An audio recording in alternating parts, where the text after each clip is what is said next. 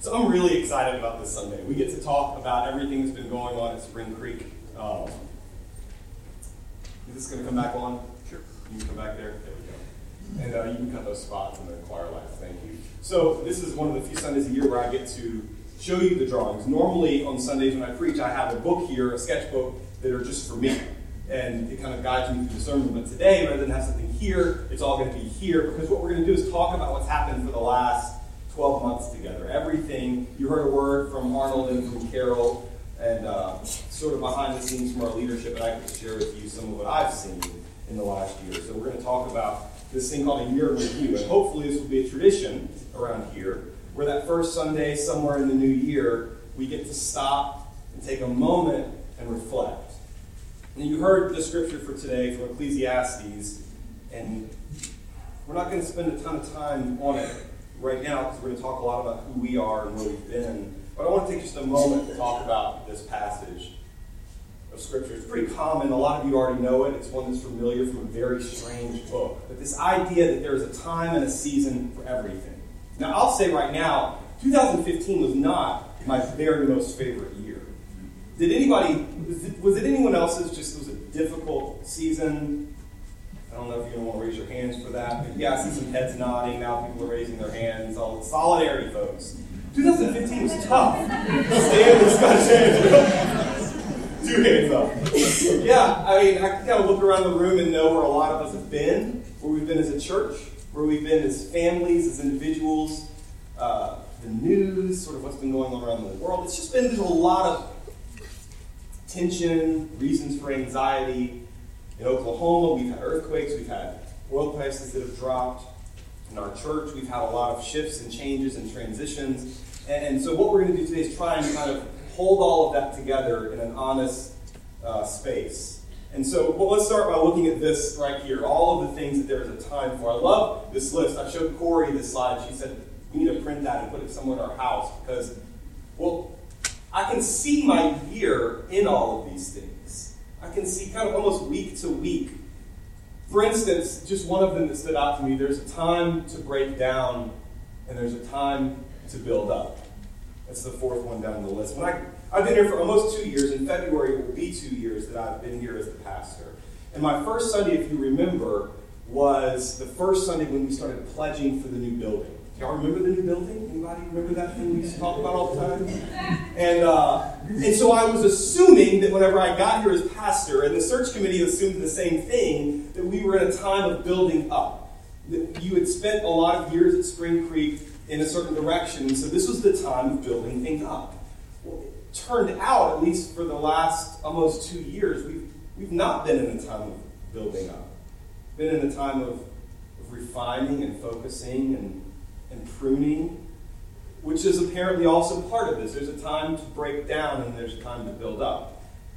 One of the things I love about this, this list, though, is the way that it ends. There, there's some up here that are difficult, like there's a time to kill. I don't know what time that is, but if someone would tell me what time that is, I'll make sure to stay in that day.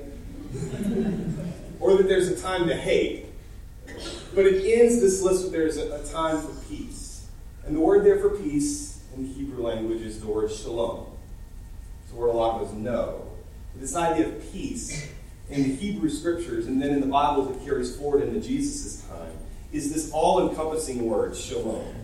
Uh, and it doesn't simply mean peace like the cessation from war, from conflict. What it means is completeness or wholeness. And that's where this list leads for. There's a time for all of these things, but there will come a time when everything is brought back together. And that's kind of the time that we're all waiting for.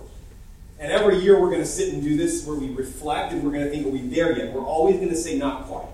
Not yet. So what's left to do? What's the parts that are still fragmented, that are still separate? What needs to be brought back in together to be healed from its brokenness, to be made whole or to be made complete?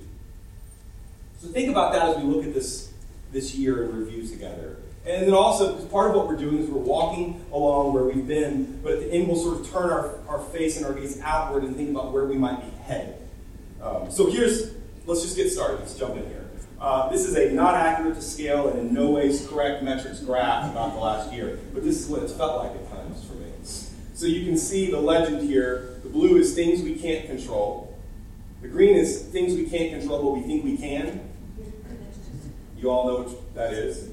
Uh, yellow is plans that worked out, and then the, the red there is God had other plans. And that's kind of been the last year. You heard it in the elder report here from Arnold. You've heard it if you said in our quarterly business meetings. There have been a lot of things we've not been able to predict or see coming, but we've just sort of lived into them as honestly uh, as we could. As much leaning into the person and work of Christ as we could, but not always knowing that what we were doing was correct the time. We don't really know what's out in front of us. We can just sort of improvise as we get up to it. So I'm going to share one thing for you that uh, was really exciting to me and a few of the leaders I've got to share this with. So we set, uh, we've been running two fundraisers or, or two ways of giving at this church for quite a while. Giving to the regular budget, which has been somewhere around half a million dollars for the last few years. But then also, like I said two years ago, we started giving to this new building project. And so because of that, we've had a lot of, uh, of stretching we've had to do with our generosity to make both of those go up. And at times, that's been difficult for our budget. If you, again, if you've said in our quarterly business meetings and congregational meetings, you've seen these numbers. Our budget has been um, well, it's been tight as we've taken in more money for the building. And so we've had to sort of operate very leanly. So one of the things we do in November and December at Spring Creek, though, is we take up a special missions offering uh, for world missions. And we've been talking about that for the last two months. Behind the scenes, what you didn't see were the conversations that the missions team, Larry Kinchlow and others, and Joey helped get us to the point where they're the ones who set the goal for us and help us decide uh, where that money might go. And when they got together to talk, uh, there was this sort of internal conversation about whether or not we should set the goal at 20,000 or not, which is close to where it's been set in years past. Partly because we were running about a $20,000 deficit. And the thought was, it's a lot to ask the congregation at a time when money might be tight. And so, but what came out of this meeting, came out of the group was, well, let's just set, let's set this goal a little higher than we think we might get to, and and challenge one another. So, I've got a, mentor who said he often gets told in his own pastoring and preaching, uh, Preacher, you're preaching over my head. And his response is, Well, then get your head up. Which seems harsh, but there's some truth to that. And this goal reminds me of that. Like, okay, missions team, you're setting a goal that's a little bit above our heads. And it's as though they said to us, Well, get your heads up then. Let's see what we can do together. One of the marks of a healthy church is what we are able to give away, what we're able to let go of and trust. And in the season where we're running a small deficit in our budget, to then reach and hand out more money that isn't going toward anything we're doing, toward the work of God in the world. Uh, so here's where we ended up after, uh, yeah. So.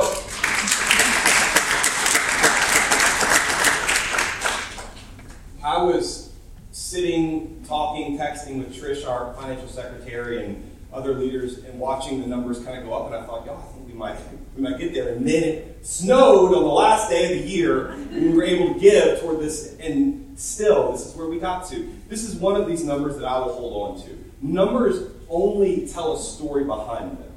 Often, churches and, and church members and leaders will, will look at two metrics for how healthy a church or a congregation is. One is how many seats are in the pews or in the chairs, and then the other one is how many dollars are in the plate. And those usually are the only two metrics that are considered important. We will spend the next year uh, flipping that on its head and, and, challenging one another to read our own story into, into the numbers, into the metrics in a way that is, that is more whole. So, for instance, yes, we're still running a small deficit in our budget, that could have been completely closed if we just given all the money to ourselves. Didn't do that. It's not what we decided to do. We decided to give it away. And uh, my guess, my hunch, is that like sleep begets sleep. That's one of the things we say at our house when we're all tired. Just go to bed and sleep your full eight hours, and you'll be able to get the sleep you need. Generosity is one of these things that, that increases generosity. It's this paradox of, of faith but it's part of it. I know this is true in my own life. As soon as I feel like I don't have enough, that God's not going to take care of my family if I continue to hold what I have lightly, the gifts I've been given. Somehow, generosity increases, and, and there's always enough. And so, this is one of those numbers, a little over $21,000, and this may not be the full total because any checks that are still coming in the mail could go toward that. So, thank you. Thank one another and celebrate that together. $21,000 in two months. Okay, let's talk about what we've been preaching through for a while. This is the first sermon of the year. Last year, a year ago, we, we started a series on Luke in Advent, and this is the sermon on Jesus the tween years. And uh, this last slide here, or this last picture, is the last sermon I preached uh, out of uh, Advent. First and last. These are all the sermons from the book of Acts. You can't see them, but you can see where they all are. The book of Luke, I'm sorry. We were in Luke for quite a long time. So, this is what it looked like when we came into worship on Sunday mornings and when we learned together and we listened together and we tried to understand what the scriptures were telling us last year. This is what we preached through. Most of the year was Luke. It was a lot of Luke. Do you remember how long we were preaching through Luke? And unfortunately, a lot of the preaching was really difficult because Jesus has a lot of words to say in Luke, and there's no way to preach anything Jesus says without getting in trouble. Maybe that's where I got in trouble. It could have also been in the seven sins. All right, so we, we also didn't preach through Leviticus because we are gluttons for punishment. And had some, I thought they were really fun sermons because what's more fun than sacrificial systems from the ancient Near East?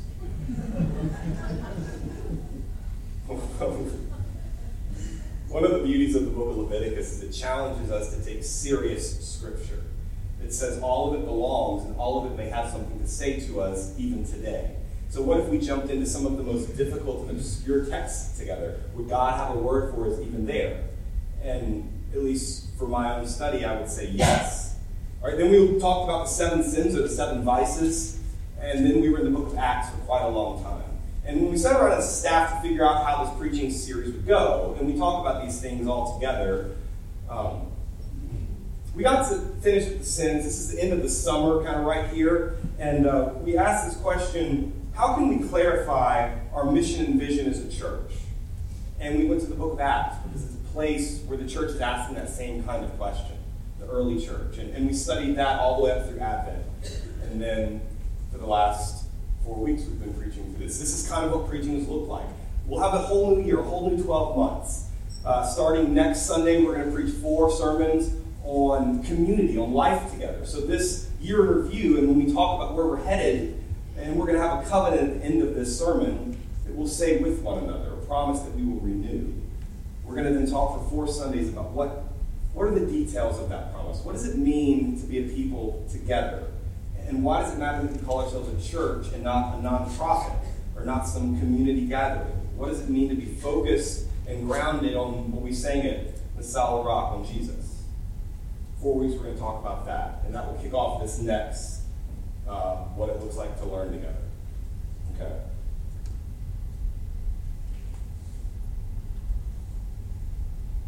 You heard as well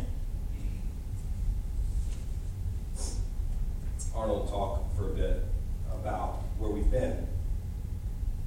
One of the beauties and the challenges of a year in review Sunday at a church like ours is when we practice telling the truth, with being honest with one another.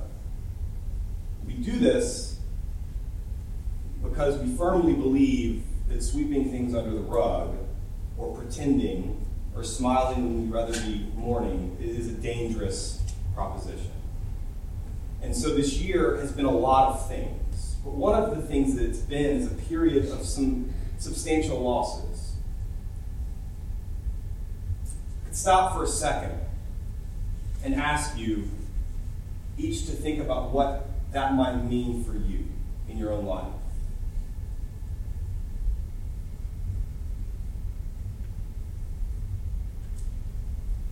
We are people, not just church people, but people people, who often want to imagine that the future holds more than the present.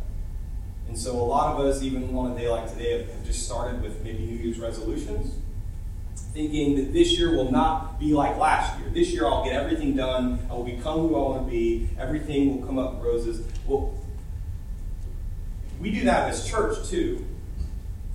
And it doesn't always work out that way. I said that there's a time to build up and then there's a time to break down, and there's been some of that in our community over the last year. It's partly represented in four letters that we received about how we're going to handle conflict as a church, which really just means how we're going to be a community together. If you don't have conflict or tension in your most intimate relationships, then I'm, I'm guessing you're just not paying attention. But what we've done, and one of the things I've been really proud of our leadership with, is well, there's a part of me that kind of wishes that there were parts of 2015 I could have just slept through. Anybody else? Just moved on through, woken up, and it was all done. But when people ask how has this year been, it must have been really difficult, right? There's been a lot of a lot of things said, a lot of opinions flying around. Um, I've, I've responded that if you pay attention, and this isn't just for me, it's been for all of us here, and listen to what the season might be teaching us, you will learn things in this period of time you would not be able to learn when the sun is out and the weather is 70 degrees and everyone is happy.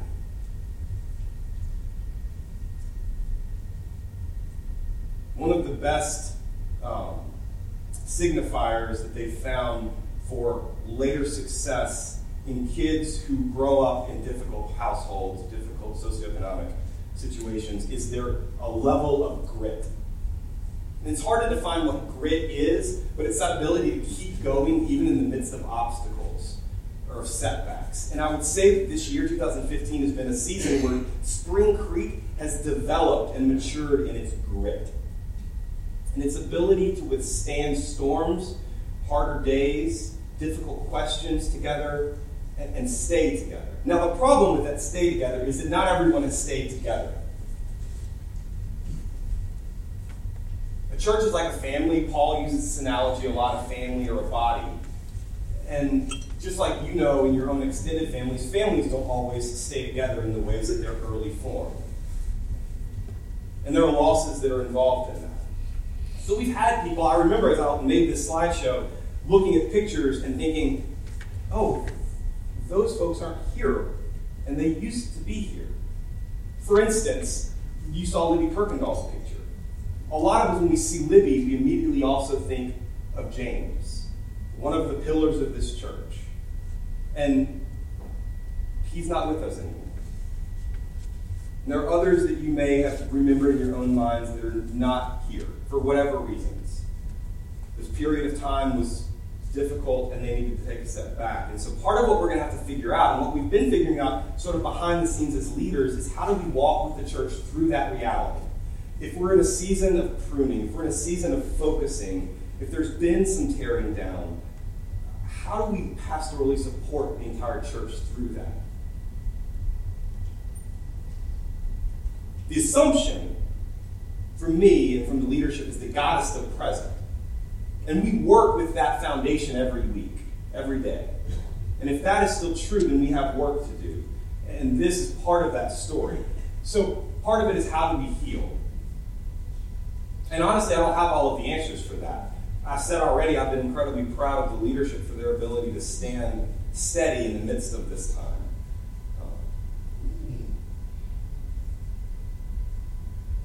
But one of the questions to ask on the other side of that is partly what have we lost?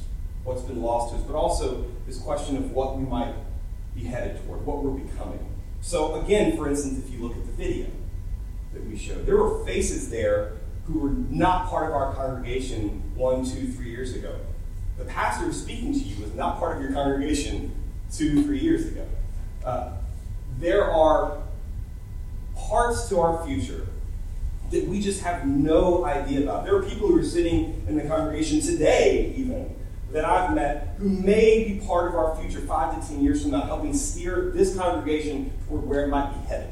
There are people who've been helping us get to where we are, whose role will shift over time. They've been a leader, they might become, at this point, a mentor for the next group of leaders. Uh, But this slide, this idea that there are these circles, there are these communities that have been building within our church. If you look at the directory, the first picture directory, which I've done this last week, and the second and the third picture directory, it's shocking how different this church is each time we print a directory. If we printed another one, the last one was what, five, six years ago, something like that. It's time to do another one so we can see the church we are right now. Um, but we are constantly growing and evolving and transitioning into what might be next for us. I love this piece out here, though, too, this little purple pink, because this is what I have no idea about. These are the people who've never shown up in these doors before. These are the families who have been injured by church for years and years, and they're about to give up. They're going to walk through those doors at some point in time, and they're going to give one church one last chance. We might be that congregation. Our tagline, Spring Creek, a place of grace, will be challenged over and over again by that group of people who show up and ask what kind of church we are. And often I'm thinking about them. I'm thinking about how we will mature and grow so that when someone shows up, battered and torn from life, they might have a place of healing, of stillness, a little bit more wholeness and peace.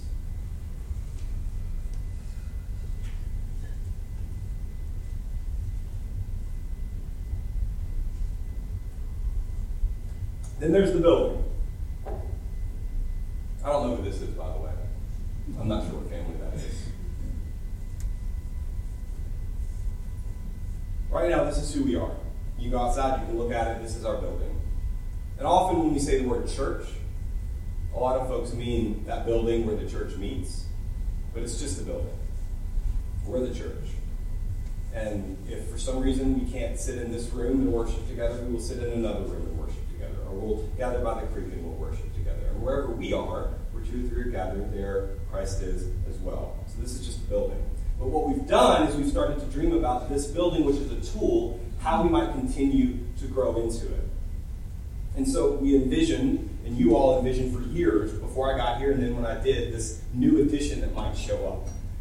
And what I've what I've come to learn is that this space, this red, imaginary, not yet here space, is a container. And in a lot of ways, it's a morally neutral container.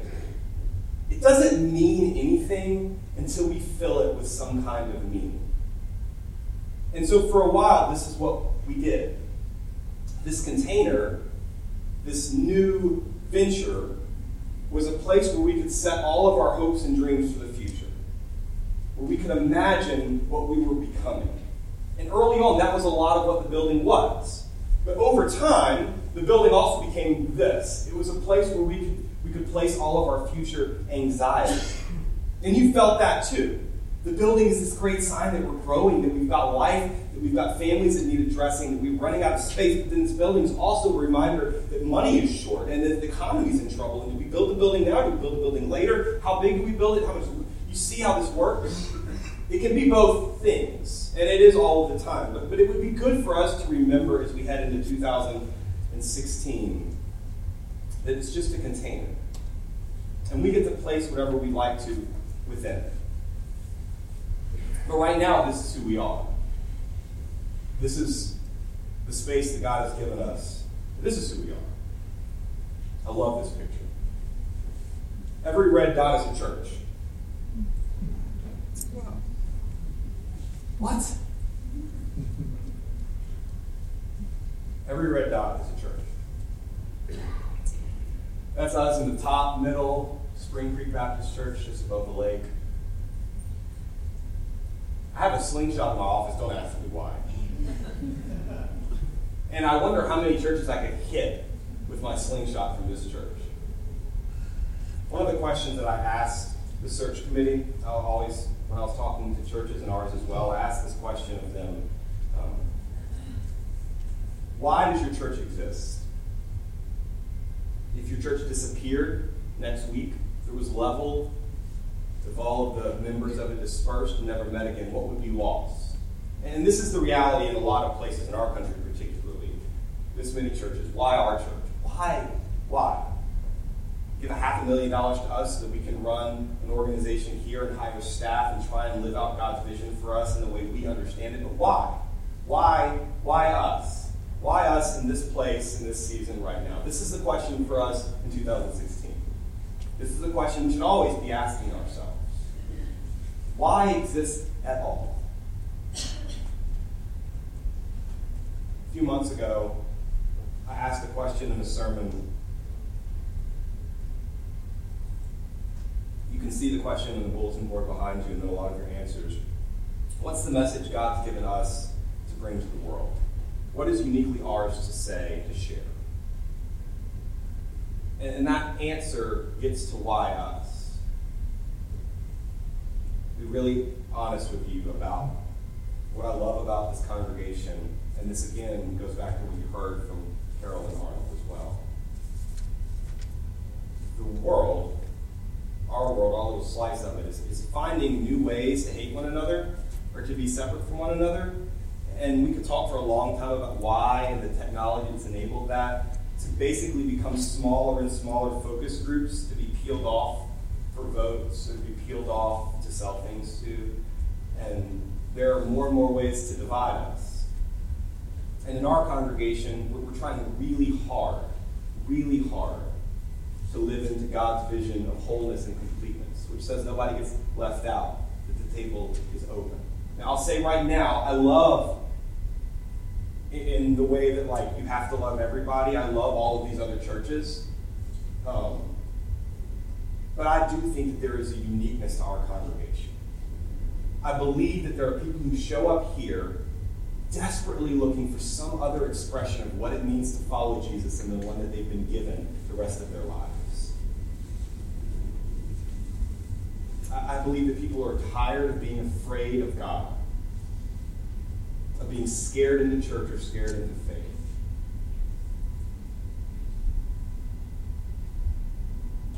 I believe that, that folks have spent years and years listening to Christian teaching that narrows down their imagination to a fine point where it's hard to see God work anywhere but the places that have been that have been official, have been stamped by the leadership, that people are wanting more. And, and our church has always been the kind of place for the 30 plus years we've been alive where we've been trying to reach for that as well. Whether it was who we said could be ordained, what the qualifications were for that, who gets to speak for God? We sit over here and there and there holding vastly different opinions on economics, on sociology, on politics, on religion. Someone on this side of the room is a heretic to someone on this side of the room and vice versa, and yet we figure out a way to worship together. And there is a beauty in that. It's a difficult beauty to hold together. It would be a lot better and a lot easier for me if we all thought the same. It would. But that's not the reality on the ground. Why us? I believe that the way that God has revealed God's self to us is unique. I would ask you to go talk to someone like Max Price or like Libby Kirkendall. Go talk to leaders who've been chairs of things in the past. Go find a Monty and an April, ask them while they raised their family here all the way through.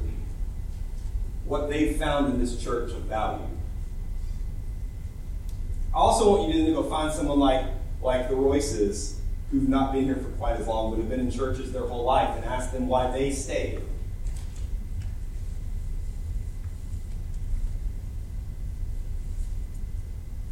Two thousand fifteen was a beast of a year it challenged us in ways we did not see coming. Sat around with the staff and had this conversation, and often it's, I didn't see this year coming at all. I don't know how we would have prepared for this.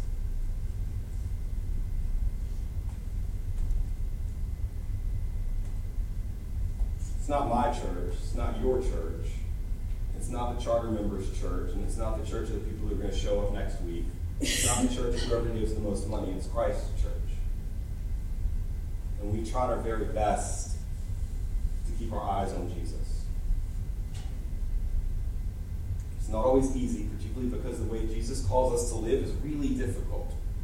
It's challenging, both to our own convictions and what the world has agreed is proper behavior. But we keep doing so anyway. We hold one another accountable when we fall off the trail, when we're in the ditch on one side or the other. We give a hand. We forgive. Desperately try to live in peace and not violence. Not just the kind of violence that's obvious, that sheds blood, but the kind that breaks the world apart. And we try and be honest with one another.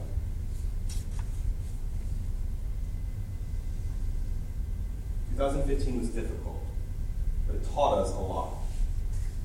One of the things it taught us is what we can handle. I have two families that are best friends with me and Corey. One was from college and one was from graduate school. And uh, they were, at the time, our best friends. And as happens with any long term relationship, there was a moment when we got into conflict with our best friends. And these were the two couples that made it on the other side. And we're still friends with them. This didn't always happen. We've been in conflict with other people, and we didn't make it across. It was that kind of like, all right, now we're fighting, now it's awkward, now we're never speaking again, and we don't speak anymore. But for these two couples, there is a, sturdiness to our relationship that was born out of that struggle. And there is a sturdiness to this congregation that was born out of the struggle of the last year. It will be one that defines us moving into this next year. It makes me proud to be your pastor. It makes me proud of the kind of leaders that you all are becoming. The world is desperate. It's desperate for some other expression of what it means to follow Christ.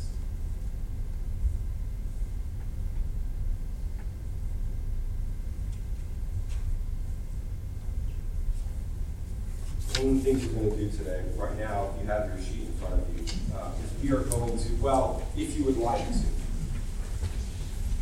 This is a voluntary organization You can opt out if you would like to, and you can walk out the doors when you get mad, or you can stay and participate. This is one of those times when you have a choice as well. Uh, it is good to renew the promises we make to one another. When new members join the church, we've been working on this process to help them understand what it is they're about to enter into. So, like Steve and Mary, all back there, we had a couple of conversations about what it means to be a member, and I, I, I tried to scare you into what you were doing. and but they still decided to join. Uh, this membership that we call it comes with responsibilities, with accountabilities to one another and to God. And because of that, we really need to make promises to one another and to God to bind us together when times get difficult. And it would be good to be reminded of those in the same way you might watch your wedding vows remember those in times when it's difficult. And so that's what we're going to do this morning. You've got this covenant renewal here. Is the top half, and I'm going to read the bottom half together. Uh, and at the end, we're going to pray, and then we're going to go into a time of communion. Just sort of the, well, the sacramental act that God gives us that binds us back together in a larger story than ourselves. So I invite you, and in fact, I'll invite you to stand. With me. And we're going to say this top part together in unison. As you say these words, hear the voices around you who are saying them with you. As you say these words, remember the God who holds your covenant over you. Let's begin. Creating and redeeming God, give thanks for grace. Your covenant of grace was made for our salvation in Jesus Christ our Lord. We come in this day to covenant with you and with our companions in discipleship, to watch over each other and to walk together before you in ways known and still to be made known. Pour down your Spirit on us. Help us to walk along your ways. The promises we make this day the life that we live together may become an offering of love, our duty in the light, truly glorifying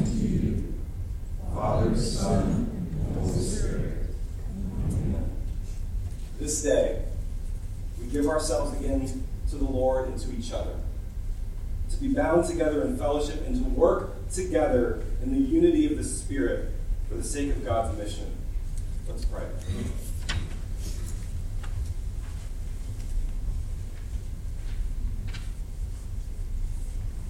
Dear God, we thank you for giving us a path that's larger than the life we have right now, a mission and a vision that is expansive. That you've called us as partners to your work in redeeming the world. Pray that we would be agents of wholeness, of shalom, of peace in our own lives, in our relationships, at our dinner tables at home, and when we gather here at your table as well. Forgive us where we've chosen our own path. Forgive us when we've come up with quick and short answers. Forgive us when we've feared anything other than you. Pour your Spirit over us this day and all of our days together, that we might know the way to walk and have the courage to do so.